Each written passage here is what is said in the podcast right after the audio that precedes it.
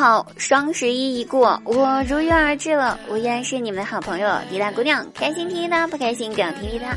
滴答姑娘十一月二十日晚上八点正式回归喜马拉雅直播间，开启直播，期待您的到来哦，不见不散。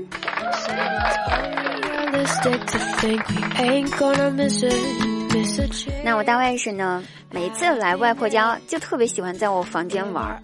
我想了一下，也是哈，毕竟我呢，我对他比较好，他也喜欢我，可能在我房间玩有一种亲切的感觉吧。那天他和几个小朋友呢，先是在客厅玩耍的，突然之间我听到他对小朋友小声的说：“说走，我们去我小姨的房间玩吧。”那几个小朋友觉得啊，为什么呢？我们在客厅玩的好好的，为什么要去你小姨的房间玩啊？然后他接着说：“他说，把客厅。”弄乱的话呢，会被外会被我外婆骂的。但是我小姨的房间乱的跟猪圈一样，就算我们弄脏了，她也看不出来。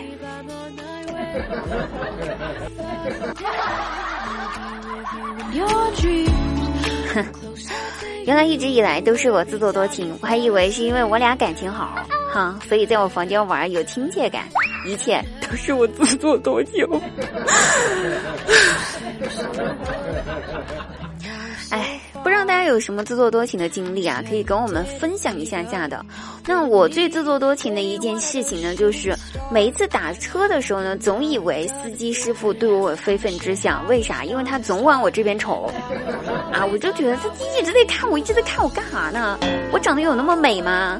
瞅两眼就算了，一路上都在瞅。直到我自己学了车之后，我才知道人家师傅是在看后视镜。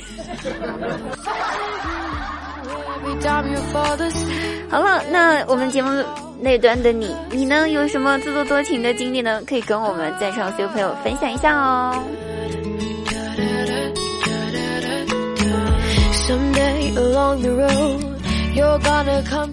那东北的朋友不知道你们还好吗？那当然，我觉得我有点杞人忧天了哈，因为东北呢应该是非常温暖的，不过呢在下雪了，东北下雪了。但是这几天雪还不是特别厚。我表妹呢，作为一个南方人，她在东北那边上学，见到了雪，自然是非常兴奋的。有一天她出门，看到门口呢停着的车上积满了雪，就兴致勃勃、小心翼翼的跑到后车窗，想要刮下后车窗后车窗上的雪呢，捏个雪球。完了，她也真的就这么做了。当他把后车窗上面的雪刮完之后，就看到车里面一个女人躺在后座上面，一个男人骑在他的身上。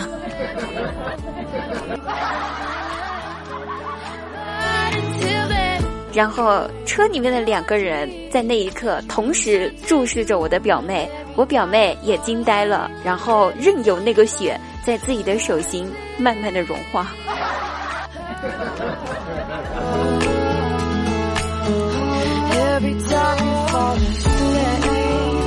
所以啊，这件事情告诉了大家一个道理啊，就是千万不要去刮车上的雪，也不要刮玻璃上的雪啊，想刮哪儿的都可以，记住了啊，这是一个血淋淋的教训。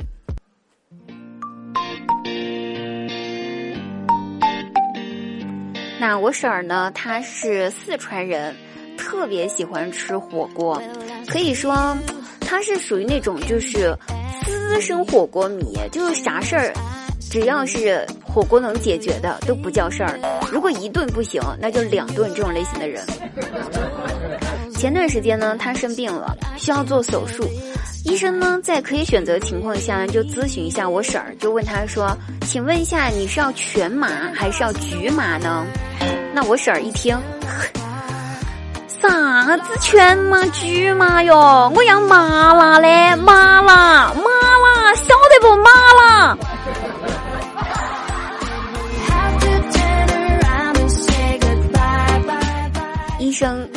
都无语了。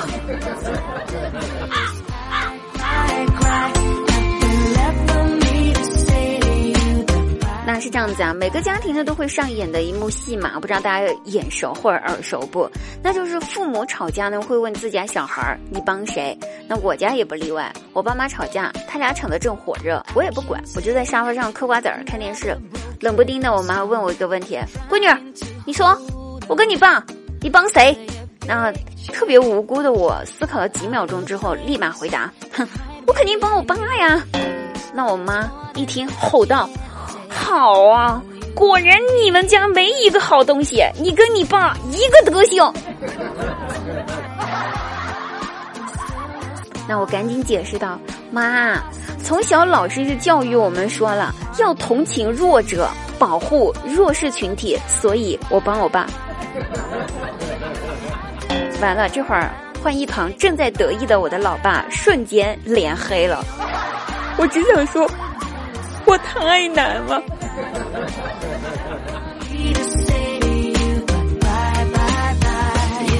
我只想赶紧嫁人，从这个家出去，不要再受我爸妈的荼毒。这个问题，我真的不想再回答了。你们知道吗？这个问题的难度系数真的不低于男生的那个问题，就是女朋友跟你妈掉到水里面，你救谁？